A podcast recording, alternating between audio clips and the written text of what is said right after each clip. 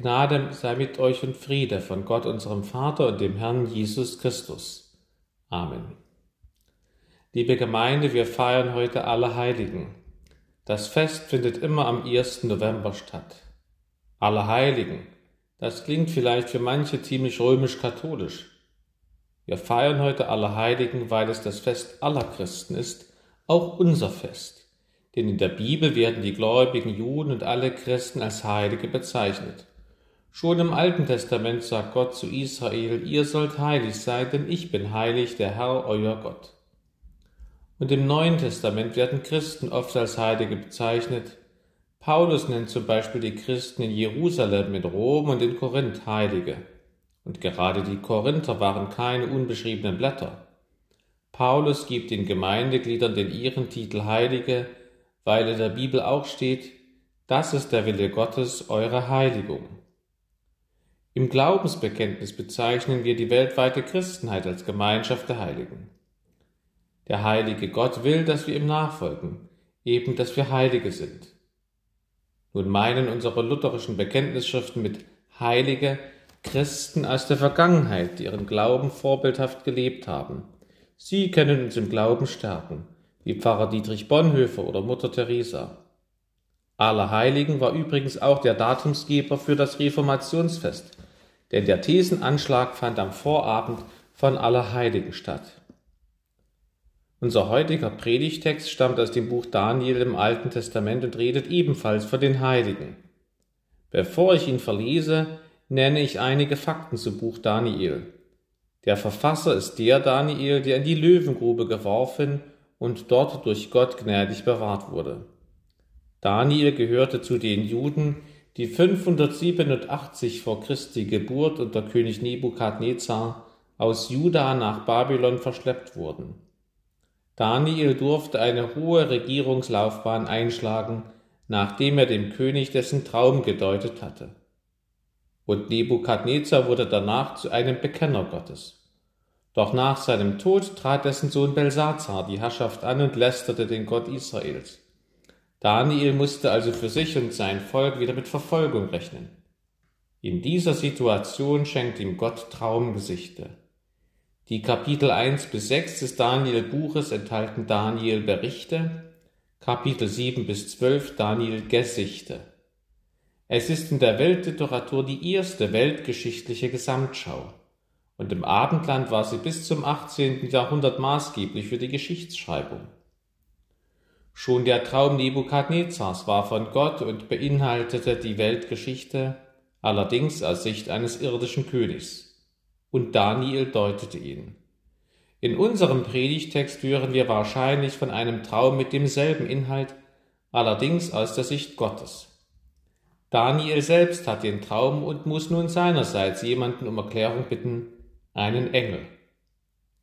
Dass der Traum wirklich war, wird daraus ersichtlich, dass er nicht anonym war, sondern Daniel als Autor bekannt ist. Ferner, dass die Zeitumstände und der Abfassungsort bekannt sind und dass es aufgeschrieben wurde. Das Buch Daniel wird zu den apokalyptischen Büchern gezählt, wie unter anderem die Offenbarung im Neuen Testament. Apokalypse heißt Offenbarung. Zwischen beiden Büchern gibt es viele Gemeinsamkeiten, ja, die Offenbarung im Neuen Testament kann uns helfen, das Buch Daniel zu verstehen. Die apokalyptische Literatur benutzt oft eine Symbolsprache und muss anders verstanden werden als etwa die Reiseberichte des Apostels Paulus oder seine Briefe an die Gemeinden. Das Buch Daniel ist auch deshalb ein wichtiges Erbauungsbuch, weil es zentrale Themen des Glaubens behandelt. Buße und Demut, Treue zu Gott mit Bereitschaft zum Martyrium, Engellehre. Darüber hinaus enthält es eine der wichtigsten Aussagen über die Totenauferstehung im Alten Testament. Und schließlich beinhaltet es eine Prophezeiung des Messias. Jesus Christus selbst erwähnt im Neuen Testament Daniel als Propheten. Unser heutiger Predigtext ist, wie einige andere aus den vergangenen Wochen auch, neu in die Reihe der Predigtexte aufgenommen worden. Gott sei Lob und Dank dafür, es lohnt sich das gesamte Buch Daniel zu lesen. Nach diesem ausführlichen Vorspann werde ich den Text verlesen, versweise auslegen und schließlich noch wenige Gedanken äußern, was wir daraus mitnehmen können zur Festigung unserer Beziehung zum dreieinigen Gott. Der Predigtext steht beim Propheten Daniel im siebenten Kapitel, Verse 1 bis 3, 9 bis 18 und 27. Gern könnt ihr in eurer Bibel mitlesen. Im ersten Jahr Belsazars des Königs von Babel hatte Daniel einen Traum und Gesichter auf seinem Bett, und er schrieb den Traum auf. Ich, Daniel, sah ein Gesicht in der Nacht und siehe, die vier Winde unter dem Himmel wühlten das große Meer auf, und vier große Tiere stiegen herauf aus dem Meer, ein jedes anders als das andere. Da sah ich, Throne wurden aufgestellt, und einer, der uralt war, setzte sich. Sein Kleid war weiß wie Schnee, und das Haar auf seinem Haupt wie reine Wolle. Feuerflammen waren sein Thron, und dessen Räder loderndes Feuer. Da ergoss sich ein langer, feuriger Strom und brach vor ihm hervor. Tausendmal Tausende dienten ihm und zehntausendmal Zehntausende standen vor ihm. Das Gericht wurde gehalten und die Bücher wurden aufgetan. Ich sah auf um der großen Reden willen, die das Horn redete, und ich sah, wie das Tier getötet wurde und sein Leib umkam und in die Feuerflammen geworfen wurde. Und mit der Macht der anderen Tiere war es auch aus, denn es war ihnen Zeit und Stunde bestimmt, wie lang ein jedes leben sollte. Ich sah in diesem Gesicht in der Nacht und siehe, es kam einer mit den Wolken des Himmels wie eines Menschensohn und gelangte zu dem, der uralt war, und wurde vor ihn gebracht. Ihm wurde gegeben Macht, Ehre und Reich, dass ihm alle Völker und Leute aus so vielen verschiedenen Sprachen dienen sollten. Seine Macht ist ewig und vergeht nicht, und sein Reich hat kein Ende. Ich, Daniel, war entsetzt, und dies Gesicht erschreckte mich. Und ich ging zu einem von denen, die da standen, und bat ihn, dass er mir über das alles genaueres berichtete. Und er redete mit mir und sagte mir, was es bedeutete. Diese vier großen Tiere sind vier Königreiche, die auf Erden kommen werden. Aber die Heiligen des Höchsten werden das Reich empfangen und werden es immer und ewig besitzen.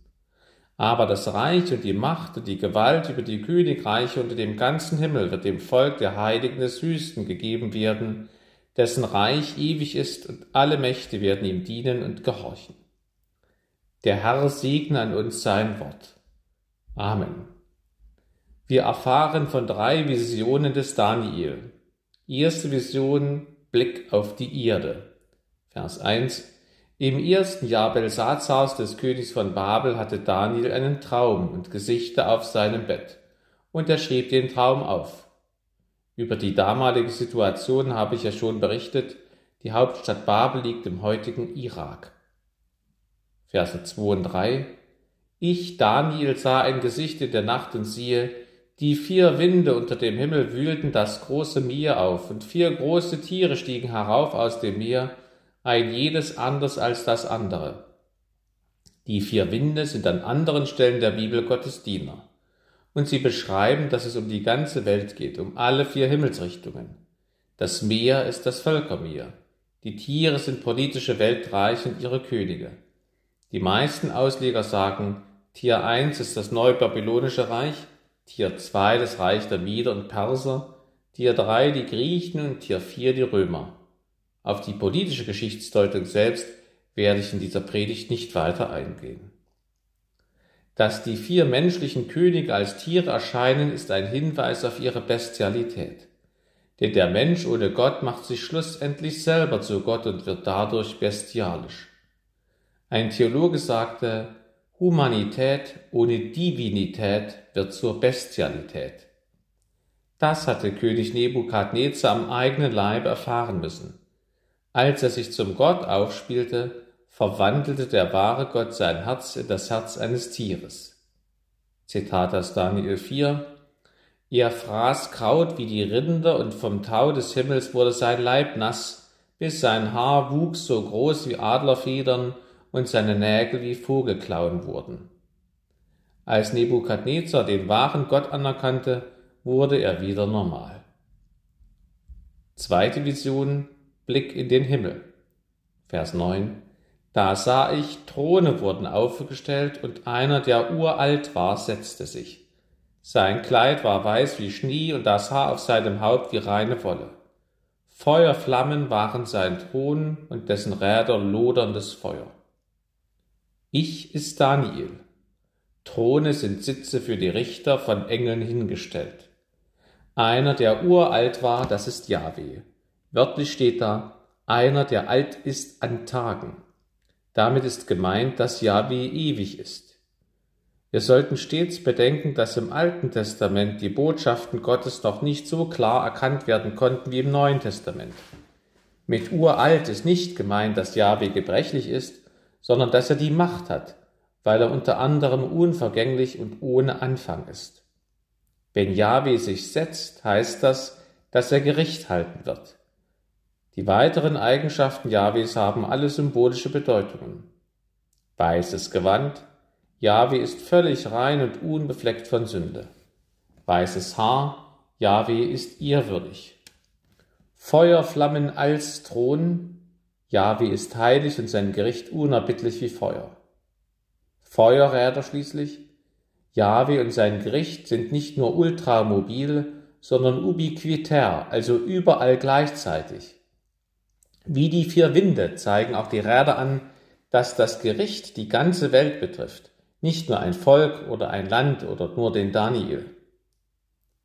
Nachdem wir die Beschreibung Jahwes gehört haben, lese ich einmal vor, wie Jesus beschrieben wird in der Offenbarung des Johannes. Da heißt es, als ich mich umwandte, sah ich mitten unter den Leuchtern einen, der war einem Menschensohn gleich, der war angetan mit einem langen Gewand und gegürtet um die Brust mit einem goldenen Gürtel. Sein Haupt aber und sein Haar war weiß wie weiße Wolle, wie Schnee, und seine Augen wie eine Feuerflamme und seine Füße gleich Golderz, wie im Ofen durch Feuer gehärtet, und seine Stimme wie großes Wasserrauschen, und sein Angesicht leuchtete, wie die Sonne scheint in ihrer Macht. Jesus Christus spricht, Wer mich sieht, sieht den Vater. Wir haben es hier gehört, wer Jesus sieht, sieht Yahweh.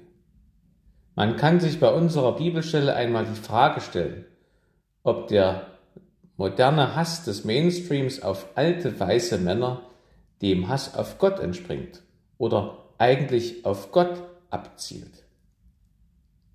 Doch nun weiter im Buch Daniel, Vers 10, da ergoss sich ein langer, feuriger Strom und brach vor ihm hervor. Tausendmal Tausende dienten ihm und zehntausendmal Zehntausende standen vor ihm. Das Gericht wurde gehalten und die Bücher wurden aufgetan. Feuerflut ist wieder Gericht. Die Millionen Diener sind Engel. Und hier wird das Gericht direkt benannt, und zwar ein Gericht nach Büchern. Das kommt euch vielleicht aus der Offenbarung bekannt vor. Alles, was die Menschen tun und denken und sind, ist gespeichert. Jeder Mensch muss für sein Leben Rechenschaft ablegen vor dem heiligen Gott. Verse 11 und 12 Ich sah auf um der großen Rede willen, die das Horn redete, und ich sah, wie das Tier getötet wurde und sein Leib umkam und in die Feuerflammen geworfen wurde. Und mit der Macht der anderen Tiere war es auch aus, denn es war in Zeit und Stunde bestimmt, wie lang ein jedes leben sollte. Alle vier Tiere werden verurteilt werden. Das vierte Tier mit dem Horn wird in den Flammen Qual erleiden. Diese vier Königreiche haben alle nicht den Himmel auf Erden errichtet, wie sie es behaupteten, sondern viele Sünden getan und Menschen ermordet, gequält und verführt. Dritte Vision, ein weiterer Blick in den Himmel. Vers 13. Ich sah in diesem Gesichte der Nacht und siehe, es kam einer mit den Wolken des Himmels wie eines Menschen Sohn und gelangte zu dem, der uralt war und wurde vor ihn gebracht. Menschensohn kann einfach Mensch heißen. Aber hier steht wie eines Menschensohn. Weil an anderen Stellen der Bibel Gott selbst mit den Wolken des Himmels kommt, ist der, der wie der Sohn eines Menschen ist, Gott. Genauso wird Gott auch in Hesekiel 1,26 geschrieben. Die Worte wurde vor ihn gebracht heißt, heißen, Engel gaben ihm das Geleit. Dieser Gott, der wie ein Mensch ist, ist Jesus Christus. Er selbst legt uns unsere Bibelstelle aus. Fast alle Ausleger des Neuen Testamentes sind sich einig, dass Jesus Christus den Titel Menschensohn selbst und bewusst auf sich angewandt hat. Und er tat das, um zu zeigen, dass er Gott ist. Am grünen Donnerstag beim Verhör sagt der Hohepriester zu Jesus, Bist du der Christus, der Sohn des Hochgelobten? Jesus aber sprach, Ich bin's. Und ihr werdet sehen den Menschensohn sitzen zur Rechten der Kraft und kommen mit den Wolken des Himmels. Jesus zitiert unseren Bibelvers und wendet ihn auf sich an. Und der Hohenpriester, die Schriftgelehrten haben ihn sofort verstanden, denn sie haben ihn ja dann wegen Gotteslästerung angeklagt, weil er behauptet habe, er sei selber Gott. Was er ja ist, aber sie abgelehnt haben. Jesus Christus ist der Sohn Jahwes, der in die Welt gekommen ist. Und das hat Jahwe schon im Alten Testament angekündigt, 580 Jahre vor Christi Geburt. Menschensohn ist der am häufigsten für Jesus und von Jesus selbst verwendete Titel für Jesus im Neuen Testament. Die Menschenkönige im Buch Daniel steigen von der Erde auf und wollen sozusagen den Himmel stürmen und sich selbst zu Gott machen, und dabei werden sie wie Tiere. Im völligen Gegensatz dazu steigt der göttliche König Jesus Christus aus dem Himmel herab und wurde Mensch. Er will die Herzen seiner Feinde bestürmen, damit sie gerettet werden und nicht verloren gehen. Infolgedessen fährt er wieder gen Himmel, wohingegen die Tiere in den Abgrund geworfen werden. Der Weg Jesu geht von oben nach unten und wieder hoch. Der Weg der Selbstvergotter und Könige geht von unten in Richtung oben und dann ganz nach unten. Vers 14. Ihm, also dem Menschensohn, wurde gegeben Macht, ihr und Reich, dass ihm alle Völker und Leute aus so vielen verschiedenen Sprachen dienen sollten. Seine Macht ist ewig und vergeht nicht, und sein Reich hat kein Ende. Jesus wurde von den Engeln zu Jahwe geleitet. Wann geschah das? Zu Himmelfahrt. Deshalb ist unsere Bibelstelle in etwas anderer Abgrenzung nun auch zu Himmelfahrt ein Predigtext. Und Jesus sagt im Matthäus Evangelium kurz vor seiner Himmelfahrt dasselbe, was uns hier angekündigt wird, nämlich mir ist gegeben alle Gewalt im Himmel und auf Erden, darum gehet hin und mache zu Jüngern alle Völker. Viele Ausleger sagen auch, dass das Vaterunser eine Zusammenfassung dieser Vision des Daniel ist, die wir heute als Predigtext gehört haben. Der Abschluss des Vaterunsers ist ja fast wie unser Vers 14, denn dein ist das Reich und die Kraft und die Herrlichkeit in Ewigkeit. Amen.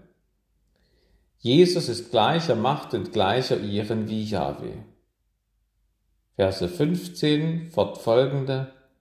Ich, Daniel, war entsetzt, und dies Gesicht erschreckte mich. Und ich ging zu einem von denen, die dastanden, und bat ihn, dass er mir über das alles genaueres berichtete. Und er redete mit mir, und sagte mir, was es bedeutete. Wir haben das Neue Testament. Wir kennen Jesus Christus. Für uns ist diese Darstellung der Weltgeschichte folgerichtig. Daniel jedoch war der erste Mensch, der diesen Geschichtsablauf sehen durfte. Verständlich, dass Daniel erschrak. Und er als Traumdeuter muss nun, wie oben schon gesagt, selbst Hilfe bei einem Engel suchen, um die Deutung des Traumes zu erfahren. Nun sehen wir wieder auf die Erde durch die Erklärung des Engels, der da spricht, Verse 17 und 18. Diese vier großen Tiere sind vier Königreiche, die auf Erden kommen werden, aber die Heiligen des Höchsten werden das Reich empfangen und werden es immer und ewig besitzen. Auf der Erde werden Königreiche und mächtige Herrscher kommen und gehen. Aber die Heiligen, die werden das Reich Gottes für immer und ewig besitzen. Jesu Christi Reich ist ja nicht von dieser Welt, sagt ihr. Egal, was politisch passiert, unser Platz im Himmel ist uns sicher. Egal, was uns durch und wegen Corona zugemutet wird, unsere Zukunft kann dadurch nicht verschlechtert werden. Vers 27 Aber das Reich und die Macht und die Gewalt über die Königreiche unter dem ganzen Himmel wird dem Volk der Heiligen des Höchsten gegeben werden dessen Reich ewig ist und alle Mächte werden ihm dienen und gehorchen. Hier wird prophezeit, dass die Christen die anderen Menschen später einmal regieren werden. Aber der Zielpunkt ist Gottes ewige Herrlichkeit.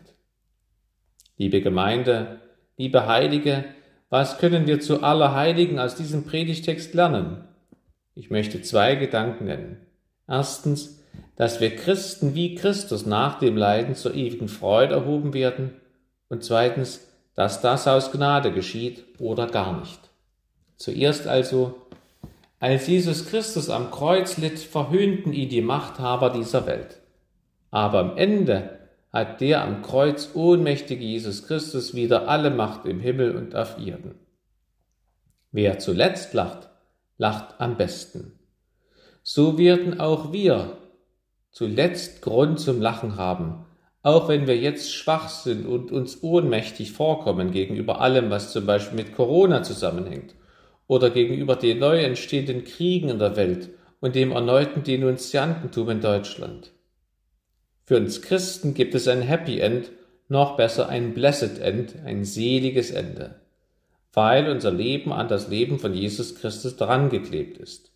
Wenn ihr in die himmlische ewige Herrlichkeit eingeht, zieht er uns über kurz oder lang hinter sich her. Unser Gehorsam ihm gegenüber ist wie der Klebstoff. Solange wir Jesus Christus gehorchen, bleiben wir an ihm kleben und werden mit ihm in die ewige Herrlichkeit gezogen. Der zweite Gedanke, man kann den Himmel nicht erobern oder sich erarbeiten oder einen Anspruch darauf gewinnen und dann geltend machen. Das haben die vier Tiere ja versucht. Und was kam dabei heraus?